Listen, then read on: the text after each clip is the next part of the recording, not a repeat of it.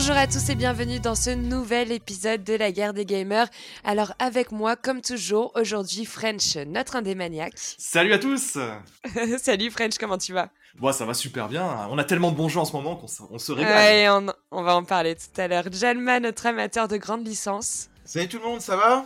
Ça va, super, et toi? Bah écoute, mercredi, le 9, il y a God of War qui arrive, je crois qu'il est très attendu. Oui. Je rappelle aussi, c'est important parce qu'on n'en parle pas assez, le 8 novembre, Sonic Frontier qui sort. Ça, ça va être un grand jeu. Moi, je l'attends avec impatience. Oh, justement, on en parle assez. Il fait énormément de débats sur la toile. Nao, notre euh, actionnaire Microsoft, vu qu'elle ne jure que par le Game Pass, comment tu vas aujourd'hui? Eh ben, écoute, ça va et toi? Ça va, super. Je suis ravie de vous retrouver pour ce 15e podcast, il me semble. Mais oui, déjà. Euh, déjà, déjà, 15e podcast. Et on arrive bientôt sur les derniers de l'année pour cette première saison. Alors, pour ce programme de ce 15e podcast, nous ferons comme d'habitude, hein, un point sur les dernières actus du moment, notamment avec les leaks du DLC colossal de Elden Ring, mais on va aussi parler de l'annonce concernant le remake de The Witcher 1 et les détails dévoilés autour du PSVR 2. Ensuite, on fera place au débat autour d'un jeu qui est sorti dernièrement et qui a fait énormément de bruit. Je parle de Eplectel Requiem, Requiem pardon, qui est la suite directe de Eplectel Innocence sorti en 2019. Alors c'est un jeu qui a été développé par les studios bordelais Asobo. On refera un récap un peu dessus. Et pour terminer, euh, bah, euh, comme d'habitude, hein, cette fois-ci on va faire un petit coup de cœur, coup de sang euh, sur les derniers jeux de chacun ou les dernières actus entendues. Allez, sans plus attendre, on passe tout de suite à l'actu mitraillée. C'est l'heure de l'actu mitraillée Allez, on commence tout de suite avec la première grosse news concernant Elden Ring qui, euh, une nouvelle fois, fait face à, à plein de petits curieux. Hein. En croire Sekiro Dubi, un datamineur connu sur les réseaux, il aurait fouillé dans les fichiers de la mise à jour 1.7 et découvert plusieurs informations concernant le futur DLC de Elden Ring. Alors tout ce qui a été trouvé hein, a été partagé sur Reddit.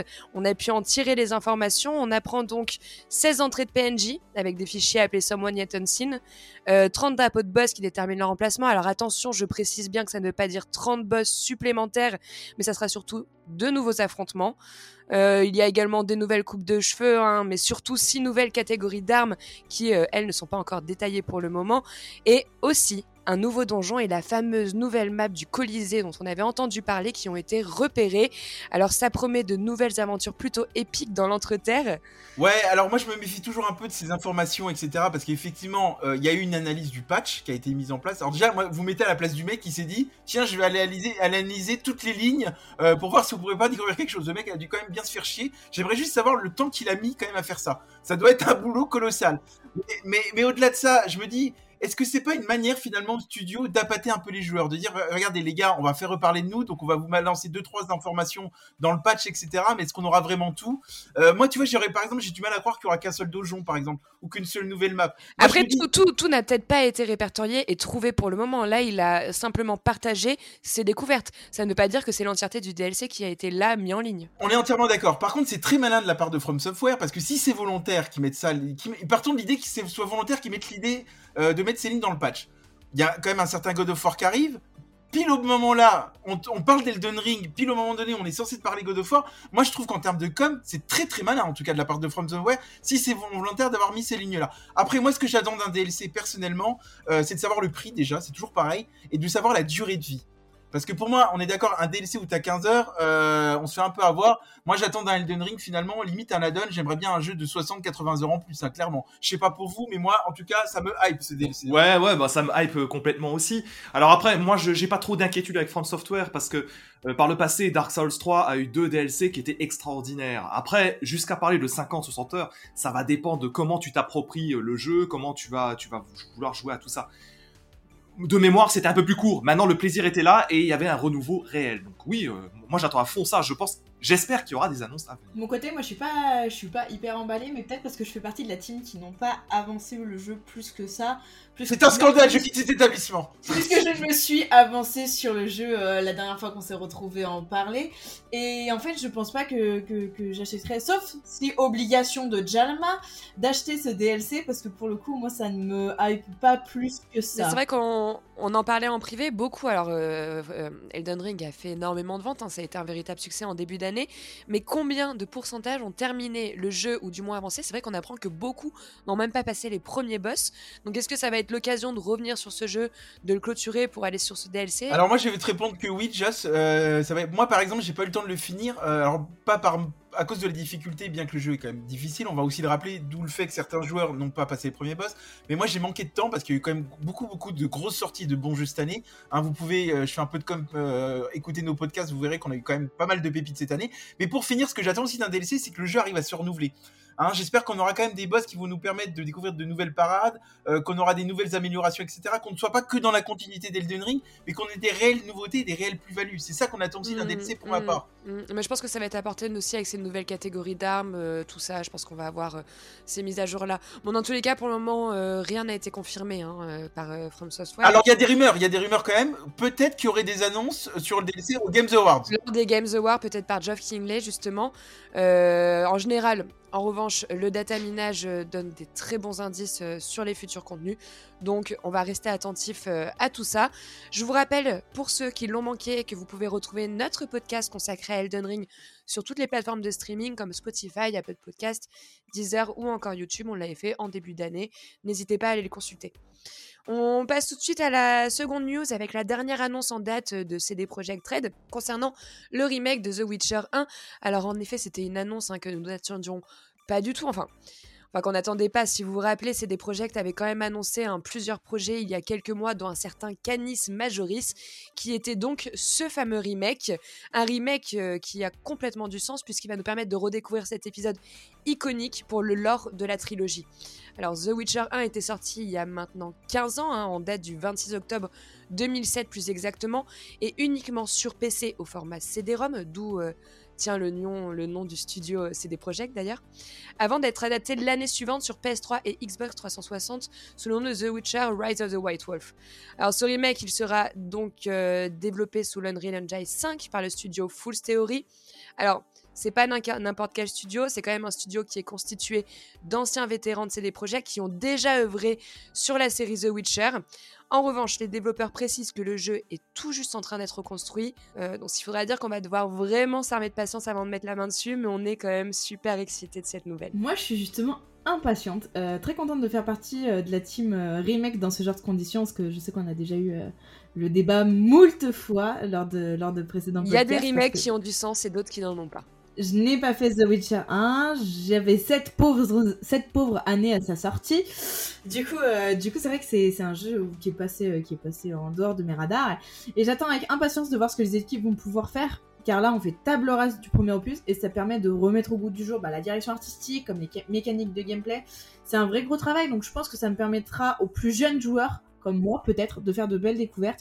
Et vraiment, j'ai une, j'ai une certaine hype par rapport à ça et je vais suivre ça Ah, puis c'est génial parce que c'est vrai que beaucoup ont découvert The Witcher avec l'épisode 3, mais le 1 apparemment bah, c'est tout ce qui va mettre en condition pour comprendre le lore de la série, de la saga, et donc du coup c'est génial de le remettre un peu euh, au goût du jour avec un nouveau gameplay, des nouveaux graphismes, un peu plus accessible justement. Alors pour te rejoindre, Joss, euh, c'est surtout aussi The Witcher 2 qui a fait connaître euh, effectivement la, sé- la série ou la, la saga, si tu préfères. C'est vrai que le The Witcher 1, il y en a beaucoup qui étaient passés à côté.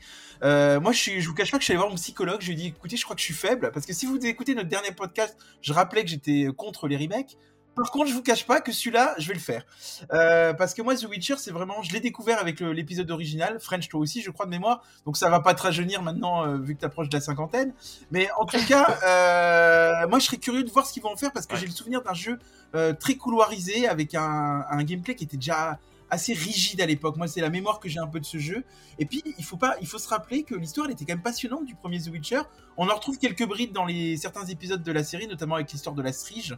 Euh, J'en dirai pas plus pour ceux qui vont le découvrir. Donc, j'ai hâte de voir ce qu'ils vont en faire parce que là, ce que je vais vraiment attendre d'eux, c'est vraiment une refonte complète du gameplay qui soit énormément modernisé. Mm.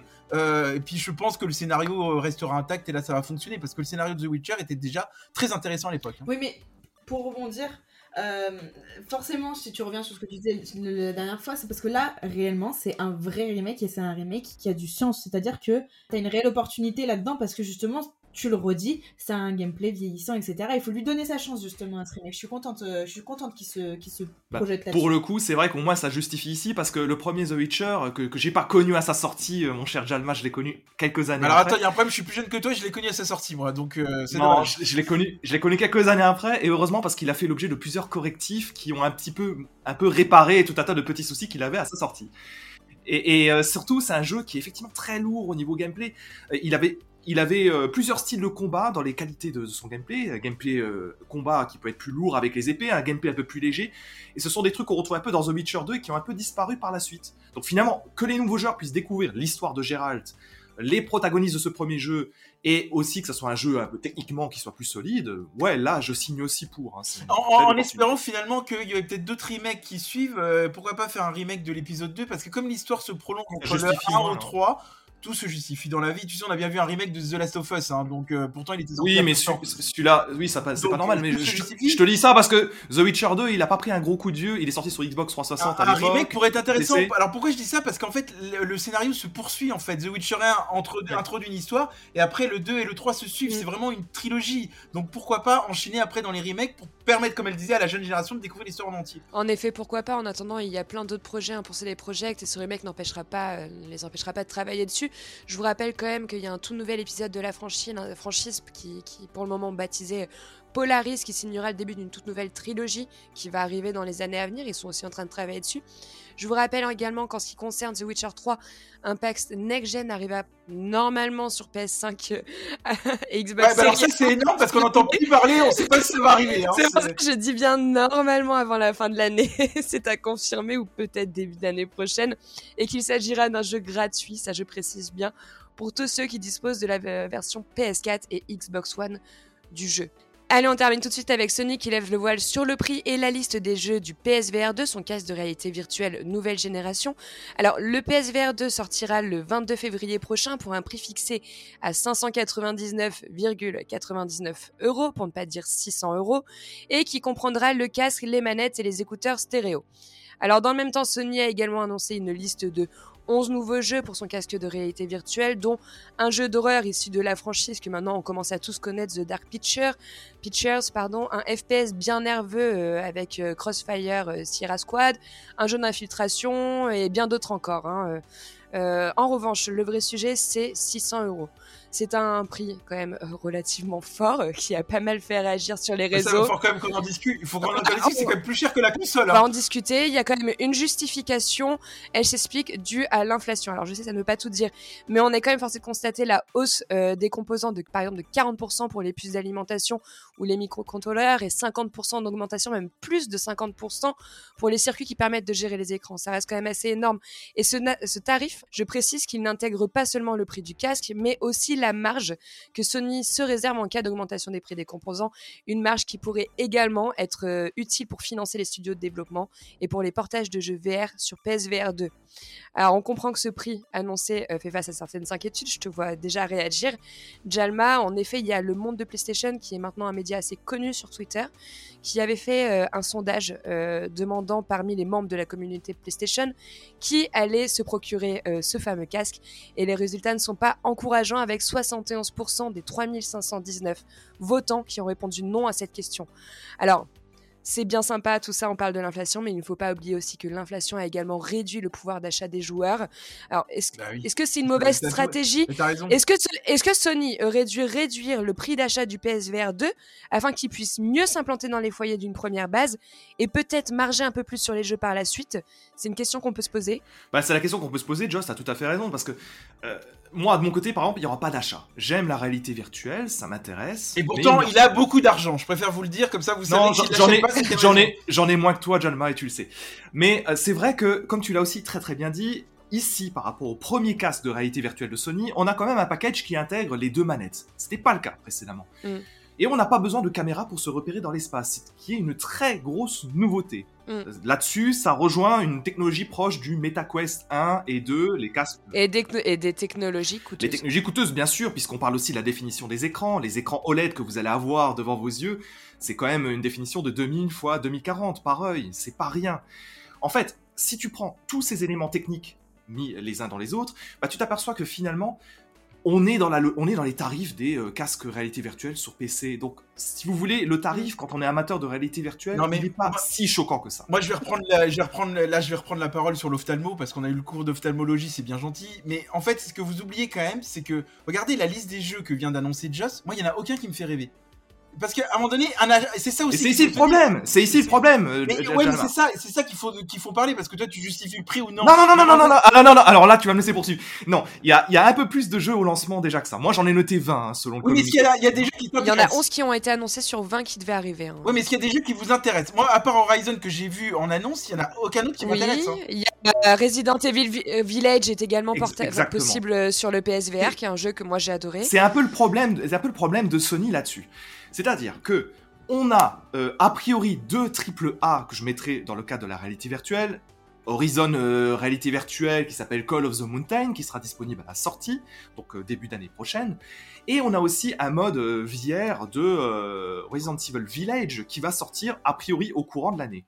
Mais c'est exactement ça le problème. C'est-à-dire que quand tu vas acheter un périph 600 euros, 600 euros en disant que tu as deux très gros jeux et que le reste, tu n'as pas de visibilité, Eh ben, ça fais? pas. Et c'est là le problème. Et c'est ça qui m'inquiète un petit peu. Parce que autant le tarif, quand tu connais la réalité virtuelle, en soi, peut-être que c'est 100 euros trop cher, peut-être. Mais on est dans les tarifs. En revanche, quelqu'un qui serait curieux, peut-être comme toi, Jalma, qui serait curieux, qui voudrait essayer ça, est-ce que tu dépenses 600 euros sur cette liste-là? Moi, je, je souhaiterais revenir un petit peu sur, euh, sur ce débat en reprenant déjà la base. Une philosophe, hein, comme elle s'exprime, c'est exceptionnel. La VR, déjà, il n'y a pas tous les joueurs qui y touchent. C'est encore assez peu connu, déjà. Et quand Alors tu... ça c'est faux. combien... C'est faux ce que tu dis. Ah, c'est faux ce que tu dis. Faux, faux, faux. Oh, Dis-moi combien de foyers ont un casque VR chez eux, dernière génération? Non, mais alors moi je vais t'expliquer un- truc. Je te, parle pas, je te parle pas des salles d'arcade, hein. je te parle vraiment d'avoir un casque VR chez toi. Tu en as un, Jalma?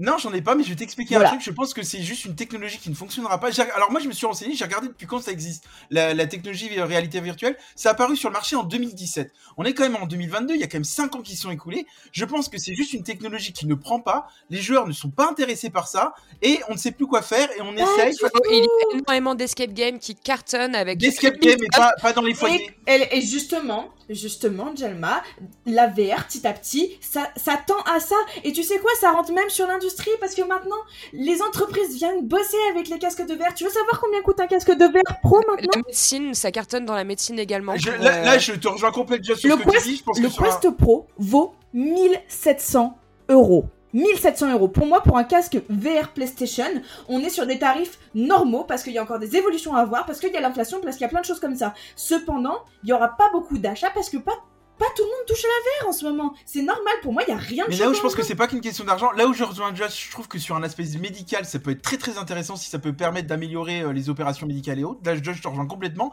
Par contre, deuxième chose, je reviens sur le sondage que Josh a dit en début de, de présentation. Les gens ne sont pas, juste pas intéressés par cette technologie. Faut l'accepter, c'est tout. Ok, dans les escape games, je pense que ça peut fonctionner, mais je pense que dans les foyers, ça ne marchera pas. Et la preuve, depuis 2017, ça ne prend pas cette technologie. Le vrai problème, Jalma, et pour aller un peu dans le sens de Nao, le vrai souci, c'est comment tu démocratises. Et c'est ça la question. Quand Sony vend un casque 600 euros, tu, tu peux pas décemment te dire que les foyers vont l'acheter. En revanche, là où je suis pas d'accord et je rejoins quand même Nao, euh, le MetaQuest 1 et 2, le 2 a eu une augmentation des tarifs suite à l'inflation hein, ces derniers mois. Mais le MetaQuest 1 et 2, au contraire, ont fait d'énormes ventes au niveau grand public. Donc je suis pas d'accord sur le fait que ça n'intéresse pas. On sent qu'il y a un regardez un truc, la PS5 elle a augmenté de prix de 50 euros il y a peu de temps et je pense qu'elle va continuer à se vendre. Et d'ailleurs, quand on regarde les projections de Sony, elle, elle est prévue de se vendre. Pourquoi? Parce qu'ils proposent des gros jeux derrière, notamment God of War qui arrive mercredi 9. Donc finalement, c'est ça aussi. Le problème, c'est qu'il n'y a pas une force de proposition de jeu euh, sur la réalité virtuelle qui te donne envie de l'acheter au-delà du Et, prix. et dans ce cas-là, alors je te répondrai, euh, quelle est la grosse exclue spécifiquement PS5 que t'attends? Et c'est le même problème que la réalité virtuelle de Sony. Et ben moi, par exemple, cette année, il y a eu Horizon, il y a eu Ghost of Tsushima que j'ai jamais essayé, il y a eu God sont of pas des m'a- PS5. Hein. Non, mais ça m'a ça m'a donné envie d'acheter la, la, la PS5 et je suis désolé, Horizon Forbidden West est bien une exclue PS5 actuellement. Ah non Horizon Forbidden West est bien exclu PS5. Elle est pas. Non, elle est sortie sur PS4 et PS5. Oui, Non, mais non, sur PlayStation PS4 4 et 5, mais autant jouer avec les, les dernières technologies. Je te parle de PlayStation. Bon, euh, dans tous les cas, pour ceux qui sont intéressés, je précise quand même hein, sur cette actu que PlayStation vient de lancer les inscriptions pour les précommandes hein, du PSVR 2. Alors, elles débuteront le 15 novembre à 10h, euh, heure française. Euh, je précise également que pour le lancement, on en a parlé un peu avant, mais il y aura un pack euh, avec euh, bah, l'une des exclusivités euh, iconiques euh, de Sony, euh, qui sera du coup un pack avec Horizon Call of the Mountain pour un coût de 649,99 euros. Ça m'énerve ces chiffres-là. 650 euros.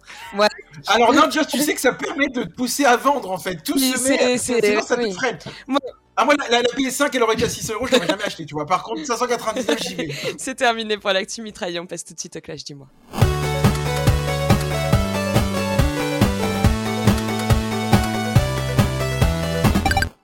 Aujourd'hui dans le clash du mois, analyse et débat sur le second opus de Tale avec Tale Requiem.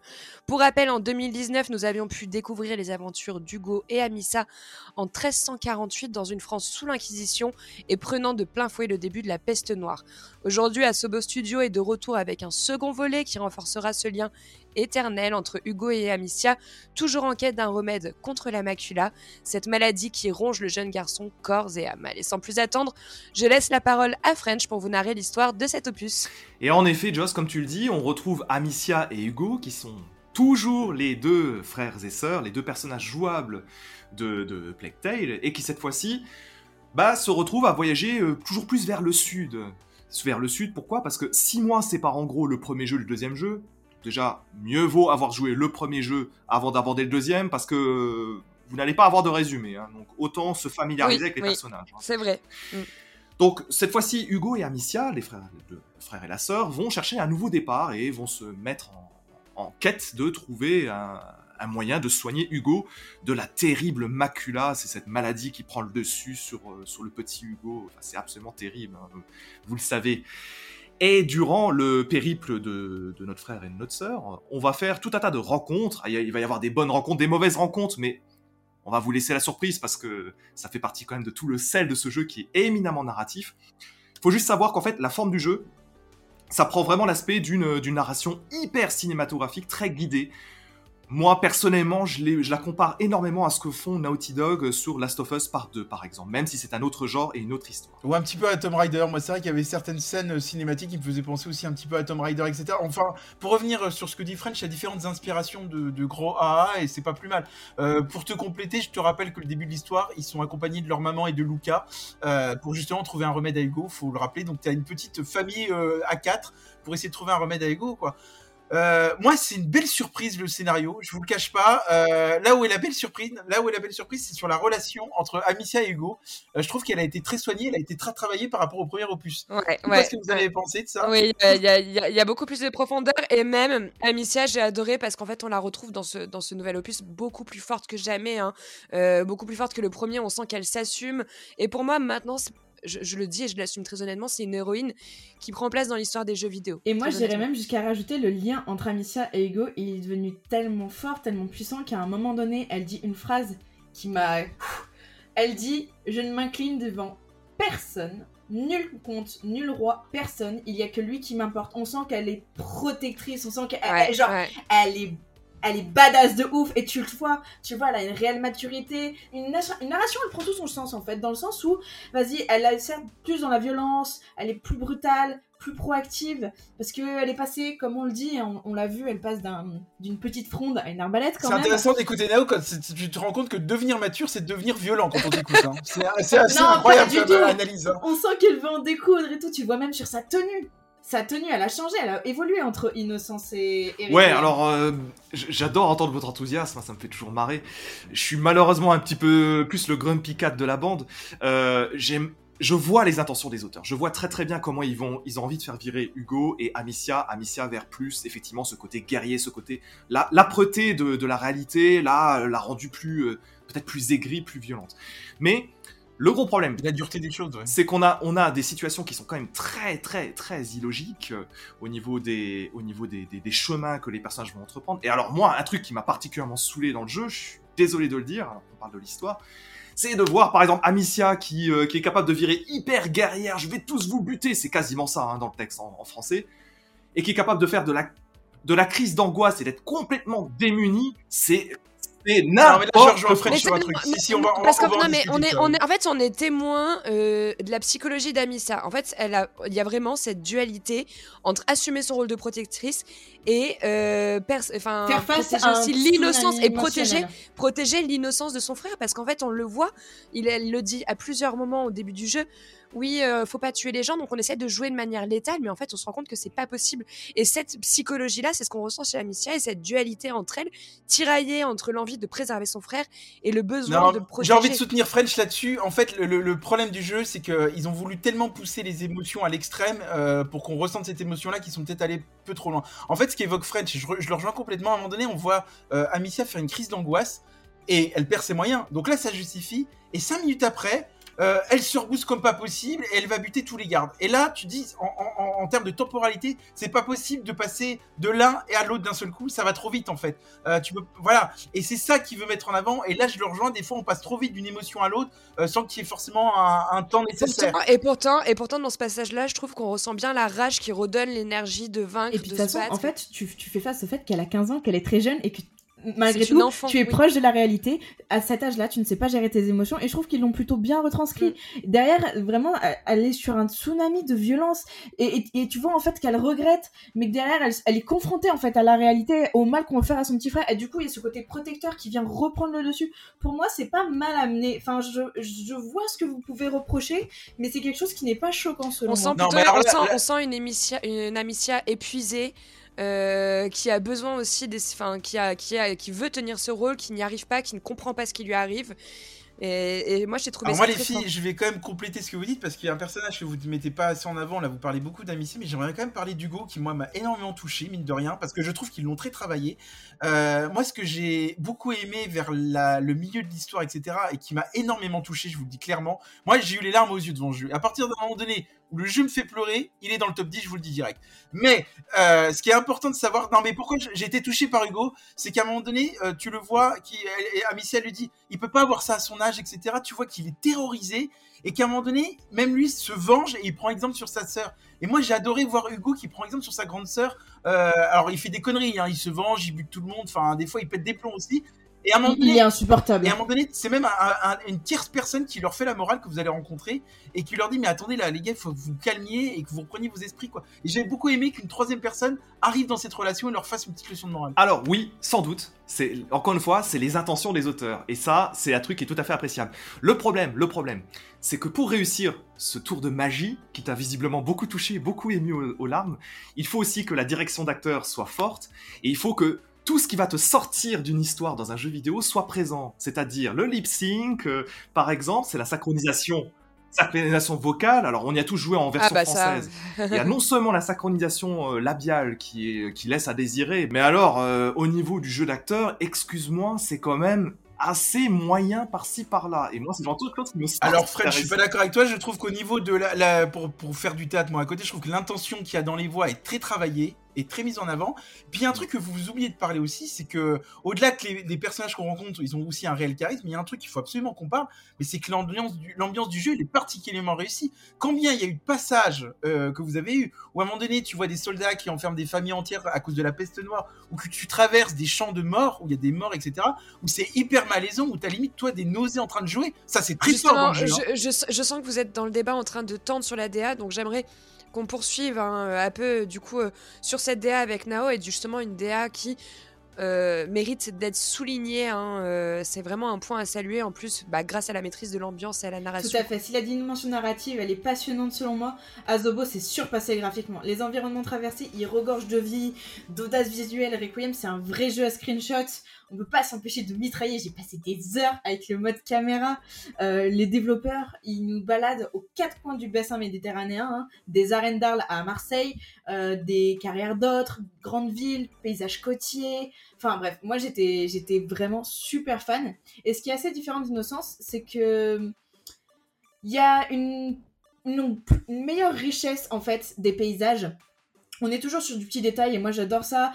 Il, manquait quelque chose en fait chez moi, Innocence, bien que je le trouvais très beau, et je l'ai retrouvé là-dedans. Mais en fait, ce qui est, ce qui est agréable, c'est que, à la différence d'Innocence, là, on est euh, dès le début du jeu sur des, des- des paysages beaucoup plus ensoleillés. euh, on voit les garrigues, il y a ces champs de lavande. euh, euh, ça fait du bien, en fait. On respire comparé au premier. Et justement, il y a deux tableaux qui sont très contrastés là-dedans. C'est que d'un côté, t'as les paysages hyper bucoliques, village, euh, Ouais. hyper accueillants, et là, Et bam, après, on patauge dans la boue. fléau, peste, guerre. Et ce contraste clair-obscur, c'est une coupure qui rend la scène encore plus difficile. Et d'ailleurs, euh, Kevin Choteau, qui fait partie du coup de la direction artistique, dit que euh, cette question de contraste, elle était hyper importante parce que euh, tu passes d'un moment où tout est beau à l'enfer et ça rend encore cette, impression plus, plus dure en fait. T'as l'impression que cette sensation de mort, quand elle arrive, elle est encore plus appuyée. Moi vraiment, je suis très C'est très un, c'est un truc effectivement qui est très réussi, parce qu'il faut pas lui enlever, euh, Plectel Requiem. Un petit peu quand même, on va en parler, mais bon. Non, faut pas lui enlever ça. Moi, quand tu vois, quand, a- quand t'as les quartiers complètement isolés, t'as les quartiers compl- complètement isolés où tu, tu sens que voilà, les mecs ils sont en train d'isoler le- la populace parce qu'elle est atteinte de la peste et compagnie. Quand toi tu es amené à visiter ce genre de quartier dans le jeu, tu vas patauger littéralement dans le sang. Tu, tu, tu arrives presque à ressentir avec les expressions des Mm. personnages euh, la, Mm. la puanteur Le et dégoût. tout ça, le dégoût. Moi qui suis un adepte des jeux d'horreur, des jeux d'horreur euh, assez hard, par moments j'ai trouvé que la représentation horrifique du jeu était extrêmement réussie. Et le contraste que tu évoquais Nao, je l'ai vraiment ressenti aussi. Ça fait partie des intentions des auteurs, encore une fois. Et c'est très très très très bien euh, senti. Ça c'est un truc que vous, vous allez pouvoir jouer sans J'ai l'impression d'être à Walt Disney, tu sais, où tout est beau, tout est merveilleux, puis tu sais, tu oublies les longues files d'attente qu'il y a avant d'accéder au manège. Ce que je veux dire par là, c'est que On va quand même parler un peu de l'envers du décor. Moi, je vous rejoins complètement. Effectivement, tout ce qui est végétation, effet de lumière, c'est très joli. Et ce que j'ai beaucoup aimé, c'est que, effectivement, ça s'inspire du sud de la France. Alors, moi, j'ai apporté quelques précisions. Le chapitre 2 m'a fait penser à Collonges-la-Rouge, qui est un petit village de Corrèze. Vous avez regardé les photos en comparant avec le chapitre 2. Et il y a le chapitre 6 où on a l'impression qu'on visite les ocres du Luberon. C'est dans le Vaucluse, voilà. Par contre, au-delà de ça, au-delà de la représentation et des, des endroits très jolis, moi, je trouve que les chapitres sont très inégaux et je trouve que les, les intérieurs euh, sont très ternes. Euh, je reviens aussi sur ce que disait French tout à l'heure. Euh, les, les expressions des faciès des, des personnages, je trouve que c'est complètement loupé et c'est complètement râlé. Ça, ça Complètement loupé. Non mais Ah, oui. l'excès Ah, des mots. Les personnages secondaires, oui. c'est complètement Oui, raté. mais j- j'irai pas à complètement loupé. Ça dépend en fait. Les expressions, les expressions du visage sont loupées. Et, et Oh, oui. également, C'est catastrophique. Hein. Et également l'animation des PNJ, si vous l'avez, si vous avez fait attention, alors ils ont euh, souvent leur pattern de mouvement, elle dure 4 Et à sans- 5 et- secondes ouais. et basta, ça tourne en boucle, tu vois. Donc quand on arrive dans une zone animée où il y a, euh, je sais pas si vous vous souvenez quand vous arrivez dans ces villages là, marché. très Mais, animés, marché- mais ce qui est drôle aussi, c'est marrant ce que tu ça, ça colle pas. Non mais en plus ce qui est, ce qui est marrant c'est qu'en plus tu regarderas, tu compares le marché euh, du chapitre 2 et le marché du chapitre 8, tu retrouves les, personnes, les mêmes personnages qui faisaient les mêmes choses dans le chapitre Bah, 2. c'est les assets qui ont été recyclés. sûr. euh, Ça, c'est un classique. Euh, Nao le connaît par cœur, mais c'est un classique du Moi, développement de jeux vidéo. je trouve que le faciès des PNJ, euh, moi, m'a parfois un peu sorti du jeu, clairement. Ils ont tout mis en avant sur les arrière-plans, mais tout ce qui est... et puis même les endroits en intérieur, je suis désolé, Oui. sont souvent en terre, ils sont pas forcément très jolis. Le passage dans certaines maisons, etc. euh, des fois, ça te sort complètement. euh, Moi, j'ajouterais par rapport à toi que les éclairages dans le- en intérieur, c'est moins ça. En extérieur, c'est éblouissant. En intérieur, beau. Puis alors, faut parler de l'optimisation sur PC qui est quand même dégueulasse. Euh, je suis désolé à dire, mais alors moi je me souviens, il y a un chapitre Oui. que j'ai fait, je me suis dit ah ouais c'est super bien optimisé, alors que pourtant l'arrière-plan il est sublime. Ah bah tu m'étonnes, c'était ce qu'ils ont diffusé euh, dans le trailer publicitaire de lancement, qui a dû être beaucoup bossé. Euh, voilà. Alors par contre il y a d'autres chapitres où ça rame de partout, euh, c'est Hmm. insupportable et tu peux rien faire pour régler le problème. hein. J'ai la même observation que toi pour l'avoir joué sur PC. Moi, je voulais revenir sur ce que tu dis sur l'optimisation. C'est un réel défi en fait. Je pense que tu n'imagines pas. Ils sont sur leur propre moteur de jeu et il faut s'assurer d'être capable d'afficher autant de choses au niveau du rendu parce que j'invite vraiment les joueurs à profiter en fait du mode photo, du mode caméra pour voir tout le travail qu'il y a sur les environnements, la modélisation, le travail de lumière, les textures. Je suis vraiment pas d'accord et tu te rends pas compte en fait que avec la quantité de rats, la quantité d'ennemis, tout en insérant la narration, c'est énorme. Ça prend énormément de place et je pense que tu te rends pas compte de, de, de ce travail-là en fait. Pour moi, le jeu, il reste assez bien optimisé pour tout ce qu'il propose. On peut pas accepter qu'un jeu qui sorte à 60 euros sorte lagué avec des problèmes d'optimisation, je suis désolé. Lagué, mais pas du tout. Euh, tu sais quoi, j'ai joué avec mes graphismes au max, j'ai lagué à aucun moment. Jamais. On joue sur PC euh, French chez moi, donc J'ai sur PC lag, il est très mal optimisé. J'ai eu zéro lag, euh, quelques murs invisibles à la limite si on peut parler de bugs techniques, mais j'ai eu zéro lag. En revanche, j'en ai vu plusieurs sur Twitter qui se sont À mon avis, c'est sur. PC le problème parce que c'est souvent les, les comment le, le truc. J'ai joué sur. PC, j'ai pas joué. J'ai joué sur PC et Xbox avec le Game Pass, j'ai joué sur les deux, et j'ai eu aucun problème. Bon, allez, j'aimerais qu'on parle un peu du gameplay hein, qui se dit comme, euh, comme 1.5. Alors, c'était déjà pas le point fort de. Inno- 1.5, t'es gentil. Hein. Ouais, mais c'était déjà pas le point fort de Innocence, donc euh, on va revenir dessus. Jalma, est-ce que tu vas en parler? Ouais, alors euh, le gameplay, c'est c'est-à-dire que vous, allez jouer euh, le personnage souvent d'Amicia, euh, qui va avoir différentes armes pour se permettre de passer dans des zones qui se veulent un peu plus ouvertes que dans le premier opus quand même, euh, et qui sont souvent quand même des zones finalement d'infiltration. Euh, vous pouvez les aborder de manière différente, vous pouvez les, les aborder de manière euh, en, combattant, mais là le problème qu'il y a, et on va en parler tout de suite, c'est que dès que tu commences à te mettre à combattre, le- les déplacements sont tellement rigides que finalement il vaut mieux se déplacer en infiltration, euh, sinon tu subis ton, tu subis le game quoi. Euh, après, qu'est-ce qu'il y a d'autre qu'on retrouve? C'est que tu peux développer des compétences par le biais d'outils. Euh, mais moi, je trouve par, là encore que le côté RPG, il a été trop peu développé, que ça n'a aucun intérêt. Ça t'apporte pas de plus-value au gameplay. Par contre, ils ont introduit un truc que moi personnellement j'ai bien aimé. Ils ont introduit les courses poursuites, euh, notamment quand il y a des rats qui te chassent. Moi perso, j'ai bien aimé. Je trouvais que ça côté une petite partie cinématique au jeu. Euh, voilà. Après. C'est vrai qu'on attendait plus d'une suite sur le gameplay, une réelle évolution, et je pense que pour le coup, je vais te rejoindre, Ouais, y a French, quel- ça a été une réelle déception. Il y a quelques petites évolutions. Bon, c'est vrai que les combats, ils sont toujours moyennement intéressants, mais déjà dans le 1, c'était euh, l'affaire euh, de- du même sujet. Euh, après, il y a quand même le- l'arbalète qui est arrivée, les couteaux qui sont arrivés. Pareil, Hugo peut contrôler les rats. Donc, ça- il y a quelques petites améliorations de gameplay. Il y a aussi des protagonistes qu'on peut diriger pour nous aider lors de notre aventure. Il y a quelques petites améliorations. Après, oui, ça reste un gameplay assez lourd, euh, notamment aussi sur les déplacements. Le nombre de fois où j'ai failli péter un câble avec ces marches lentes, forcées et imposées, hein, en fait, je trouve En ça réalité, horrible. Le, le gameplay m'a pas spécialement gêné parce que ils ont fait, tu sens qu'ils ont quand même écouté les joueurs en, en disant voilà il manque Ah non, ils ne choses. sont pas écoutés, ah non, du Bien, tout, ah, ah, mais ils ont fait des petits ajouts malgré tout. Toi, tu ne les vois peut-être pas, mais euh, l'ajout de discrétion, l'ajout de faire un peu plus de corps à corps, même si c'est frustrant parce que tu as des, Mm. même parce que tu as des couteaux à usage unique. Euh, en fait, Il y a quand même des ajouts. On peut a- pas dire que c'est le même. Tu, tu peux pas dire que c'est ça, et d'autant plus la manière dont tu fais face aux situations Oui. va jouer sur l'évolution de ton, ton, ton habileté, tes capacités, etc. Prudence, agressivité, opportunisme. Tu vois, ils ont enrichi le gameplay, mais je pense qu'ils n'ont pas autant enrichi que Non, mais en plus, là, où tu as oublié un truc, et on va le mentionner tout de suite, c'est que l'IA, elle est complètement aux fraises, et que pour des fois s'infiltrer, c'est hyper compliqué. hein. Euh, Enfin, moi, j'avais quand même des déplacements de PNJ ennemis euh, qui venaient vers moi, alors j'avais pas fait un seul bruit sans raison. Euh, la, Parce que pour qu'un ton jeu d'infiltration faut qu'il fonctionne, faut que tu aies une IA qui soit au tip top. Le problème, c'est que l'IA, des fois, fait, fait un peu n'importe quoi, je suis désolé. Et puis, il y a un truc que vous oubliez aussi, c'est qu'il y a une redondance des énigmes sur le long terme dans le jeu. Euh, Enfin, moi, je, sais- je sais que tous les passages sur le rat, tu sais que tu dois allumer des flambeaux pour machin, et c'est tout le temps la même chose, en fait. Ah, Les énigmes, tu les vois arriver à 3 km, et je trouve que même là-dessus, le jeu a eu du mal à se renouveler. Mais hein. c'était déjà le cas, c'était déjà le cas sur le jeu précédent. Ça, à la limite, euh, on, on peut l'attaquer sur la suite, mais ça me paraît un peu un c'est- argument. C'est l'identité du jeu, donc euh, pour là-dessus. Si on, prend, si on prend un Tomb Raider, par exemple, tu le vois évoluer dans les énigmes, dans les temples que tu dois réaliser, etc. Il y a comme une évolution des énigmes. Moi, j'att- j'attendais ça du jeu, tu vois. J'attendais aussi que mes phases d'infiltration dans le jeu évoluent. Puis en plus, ils ont instauré quelque chose de nouveau par rapport au pré- précédent opus.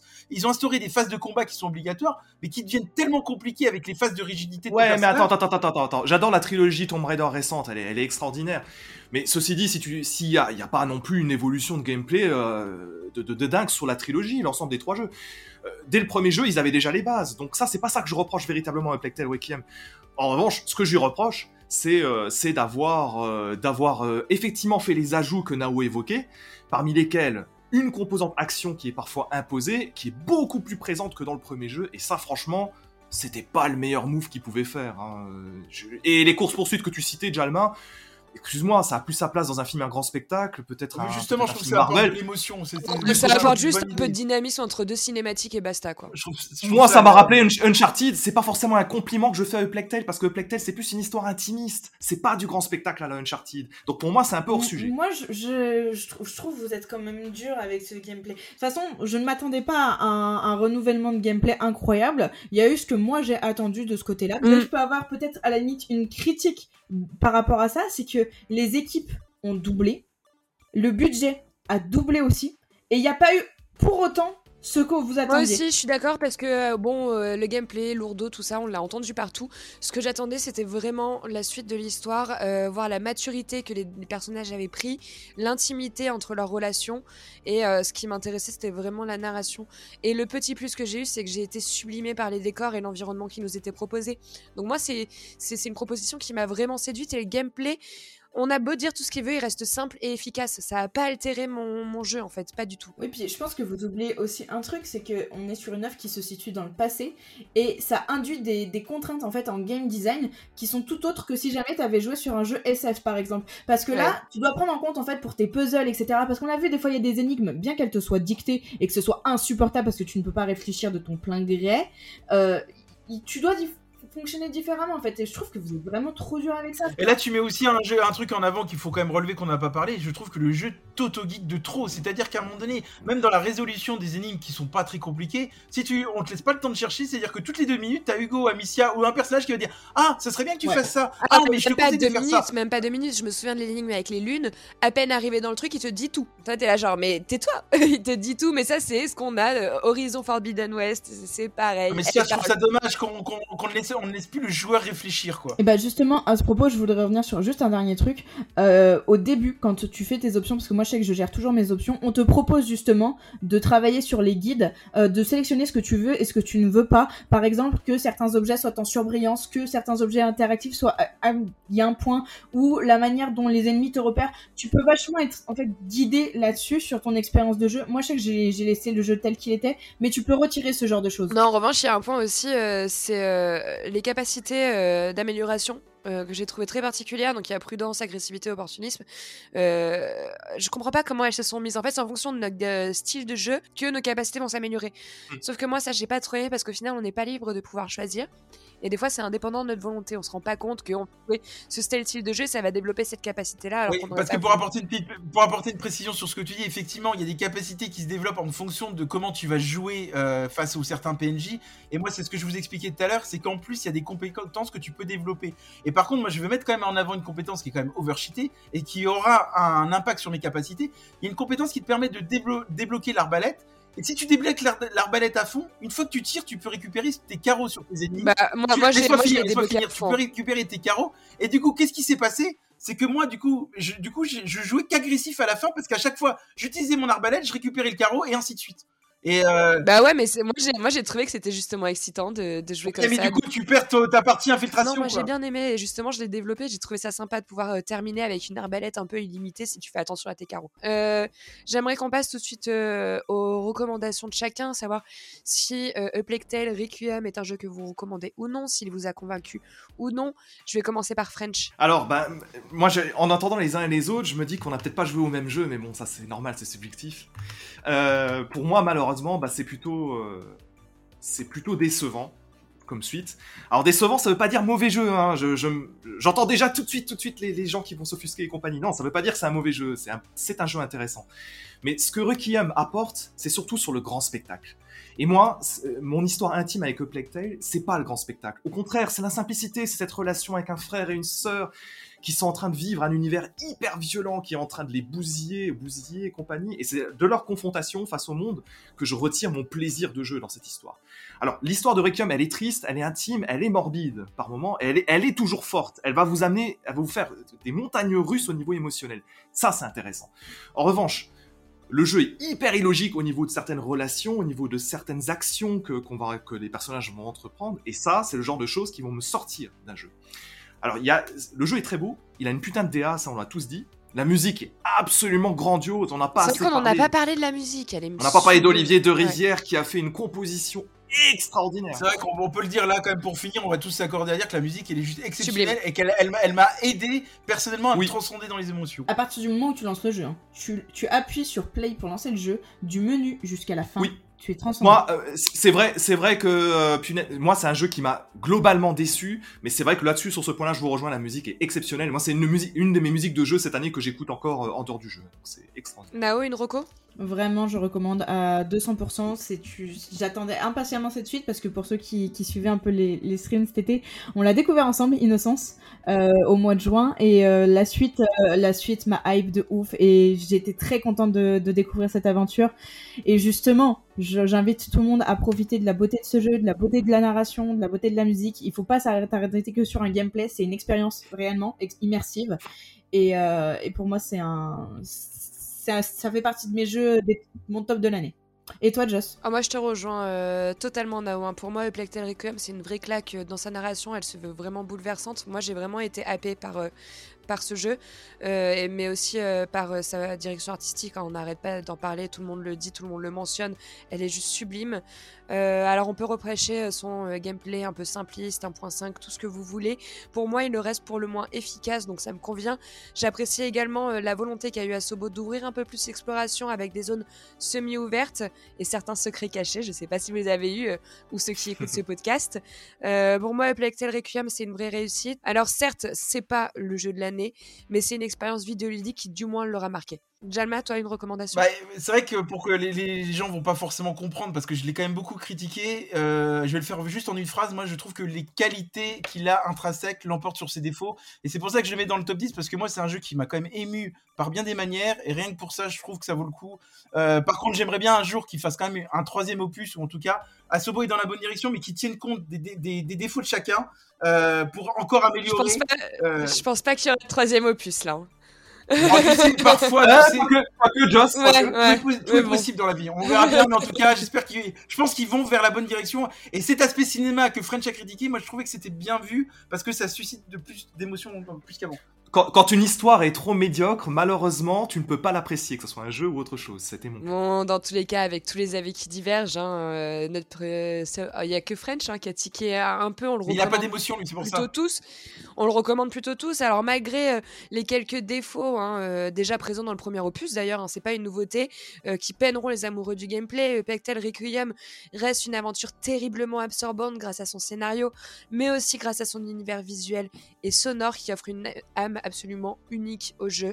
Euh, Requiem, c'est donc une très belle aventure, aussi touchante que prenante, hein, qui vaut largement le détour et qu'on vous recommande, du coup, nous trois hors French, pour un prix de 60 euros environ.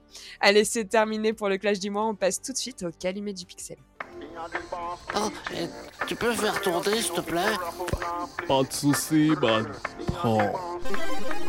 Alors, aujourd'hui, dans le calumet du pixel, on va faire un point sur les coups de cœur, coups de sang de chacun. Euh, on l'avait fait sur le dernier podcast, mais il y a eu des nouvelles nouveautés, des nouveaux jeux qu'on a joués.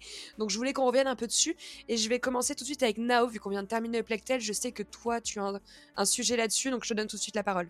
Bien sûr, et moi mon sujet bah, c'est l'achat de l'artbook Plague Tale Requiem, euh, 45 euros. C'est un bijou de collection, on plonge dans les coulisses du studio, on voit de nombreux concept art, des designs, des rendus qui sont commentés par les équipes créatives, comment ils ont pensé tel tel personnage, on voit les essais qu'ils ont fait sur l'aspect physique, etc. On comprend certains choix, on a des interviews du directeur créatif, game director, lead writer, vraiment passionnant, car jouer un jeu c'est très bien. Mais moi, ce que j'aime, c'est comprendre les choix, l'envers du décor, comment ça a Mm. été pensé, et ça, ça apporte un regard en fait qui est totalement autre euh, à l'aventure. Et je pense que c'est d'autant plus pour ça euh, que euh, que j'aime que j'aime ce jeu parce que je l'ai suivi l'aventure en fait tout du long avec ce livre à mes côtés et ça m'a ça m'a enrichi quelque Ouais, chose. C'est vrai que c'est une aventure qui t'a très touché. toi. Vraiment, j'ai j'ai été transcendée, mais peut-être parce que justement j'avais un aspect différent, j'avais l'interview, j'avais j'avais plein de choses en fait qui ont pu enrichir cette euh, le lore qu'il y a derrière en fait. Euh, Jalma, un coup de cœur, un coup de sang Moi, j'aurais juste un coup de cœur, mais c'est un jeu qui va, qui va arriver et qui arrive très vite d'ailleurs, qui sortira le 15 novembre, qui s'appelle euh, Summerville. Oui. Euh, ça a été développé par, euh, par le studio qui a fait Limbo et Inside. Vous, je les avais fait. Je crois que Just a fait Inside, t'en avais parlé dans un podcast. J'ai fait Limbo, j'ai fait Inside, et j'ai parlé d'Inside dans un podcast, oui. C'est un, Voilà, c'est un nouveau euh, studio, hein, ceci dit. Hein, c'est pas Playdead. Oui, hein, oui, oui. C'est des, des, c'est des anciens de Playdead euh, qui ont développé un nouveau studio. Voilà, euh, il sera disponible sur le Game Pass, donc là elle va être contente, Nao, pour le coup. Non, en, fait, en plus, moi ce qui m'intéresse, je sais pas si vous êtes allé voir le, le- un peu le trailer, en fait, ça va être un jeu post-apocalyptique avec, alors, est-ce que c'est des invasions d'a- des invasions d'aliens, haute forme de vie, etc. Moi, ça m'a fait penser à Independence Day, le film, etc. Enfin, et ça, La en guerre fait, des mondes également. Et la guerre des mondes, et c'est ce que je me suis dit, Fred, je me suis dit, putain, mais ça fait longtemps qu'on n'a pas eu de jeu là-dessus, sur euh, des invasions aliens, etc. Mais pourquoi pas? Franchement, en plus, le jeu, il y a un petit côté sombre et coloré à la fois qui m'a vachement Une. DA, une DA qui est sublime mais qui est propre à ce qu'ils avaient déjà fait auparavant. hein. Inside était déjà très beau. Ouais, et puis Limbo Inside, c'est quand même des jeux qui sont très perchés, et je pense que Summerville va prendre cette direction-là. Et moi, j'ai ouais, hâte de voir, tu vois, parce qu'on la, on la connaît, l'invasion des aliens, etc., dans les vies un peu. Et moi, je me demande, mais quelle direction ils vont prendre Et à mon avis, ils vont nous surprendre. Bref, euh, le 15 novembre, essayez ce jeu. Ok. c'est vrai que je pense qu'on va tous se mettre dessus d'ailleurs. Il nous a tous tiqué. Oh oui. Euh, French? Un coup de cœur, un coup de sang? Ouais, alors il y a pas mal de choses. Alors, histoire de partager un petit peu avec nos auditeurs, euh, un petit peu ce qu'on ce qu'on joue. euh, moi, ces dernières, dernières semaines, j'ai euh, j'ai passé beaucoup de temps, j'ai pu les finir d'ailleurs. euh, Mario, Lapin Crétin 2, Sparks of Hope, et également Bayonetta 3. Mais je vais, Est-ce que vous voulez un- Bayonetta. est-ce que vous voulez un café le temps qu'il raconte je vais pas, m'y- je vais pas m'y attarder parce qu'il se trouve qu'avec le père Jalma et avec toute l'équipe, on a sans doute prévu de vous en parler ultérieurement. Donc, je vais pas, je vais vous laisser sur ce Quand ou on ne sait pas. Voilà. Teasing, teasing. non, mais sinon, sinon, je, à ce moment, je vois autre chose et euh, que je partage avec Joss d'ailleurs, hein, séparément. On est sur The, on est sur The Chant tous les deux. On est sur The, Chant. The, The Chant, qui est un jeu indé, euh, un, un AA comme on dit, qui est sorti la semaine dernière et qui parle. Des studios Token. Hein, Premier jeu, ouais, juste. premier jeu vidéo. Ouais, premier jeu. Premier jeu, c'est pour ça qu'on est un petit peu plus indulgent. Un, un petit peu sans doute. Et en fait, c'est un jeu euh, qui, qui est un petit peu dans un cadre un petit peu survival horror où on incarne Jess, une nana qui retourne sur une île avec une sorte de gourou, euh, gourou sectaire, hein, on peut le dire. Parce que sa sœur euh, faisait partie de ce groupe-là et sa sœur est morte dans des conditions assez violentes, on va dire. Ouais. En fait, on part en retraite spirituelle, si vous voulez tout ça. C'est de la retraite spirituelle et, et en, en fait on va donc avoir un gameplay typé euh, survival horror pas mal à l'ancienne. Ouais, c'est ça. Ouais. pas mal à l'ancienne, un petit peu euh, comme ce qu'on avait sur les, sur les PS2 et les PS3 en particulier, et où on va devoir affronter nos propres peurs avec des représentations visuelles assez originales. Donc voilà, c'est un petit peu notre. Alors, je sais pas toi, French, mais moi j'ai été euh, un petit peu hein, Je l'attendais beaucoup. J'ai été un petit peu déçue par le scénario du jeu. Euh, J'aurais aimé qu'il soit un peu plus approfondi. Surtout que l'histoire peut être très cool. Je l'attendais beaucoup du pitch. Il me vraiment, il me tentait bien. Et là, on rentre tout de suite dans le vif du sujet. Ça veut dire qu'en fait, le, le- le- le scénario n'a pas le temps de s'implanter en fait et ça casse l'immersion. Ça, Mais moi, j'ai, moi, j'ai une question pour vous deux, et French, parce qu'on sait que vous êtes des passionnés de jeux d'horreur, et vous en attendiez beaucoup cette année, dont celui-là, et j'ai l'impression que cette année, à vous écouter, vous avez été énormément déçus des jeux Ouais. d'horreur. Il y en a pas un qui sort du lot quand je vous écoute. Eh ben, tu penses pas si bien dire parce que du coup j'ai téléchargé également. euh, moi, c'est un petit peu un coup de gueule, mais coup de cœur parce que c'est ma nostalgie. Euh, j'ai téléchargé le DLC euh, de Resident Evil The Village, Shadows of Rose. Euh, bon, Pareil, déception, quoi. bah j'ai été un peu déçue. Alors, hors la nostalgie de retourner. déjà, et comme il ne si peu duré C'est ça. Alors en fait, hors le- la nostalgie de retourner dans le château euh, de Dimitrescu, Trescu, euh, il y a quelques mécaniques de jeu supplémentaires sympas, mais c'est tout en fait. L'histoire, elle apporte absolument rien. Le DLC est très court, je crois que je l'ai fait en 2h30, 3h. Euh, et les puzzles, ils sont hyper simples à résoudre, et le tout pour un prix de 20 euros. Donc ça fait bien chier. Ouais, ça c'est toujours un petit peu le, le truc un peu embêtant quand t'as aimé un jeu et que tu, tu, tu finis un DLC narratif aussi vite, quoi. 3 heures, c'est vrai que ça me Mm. choque. hein.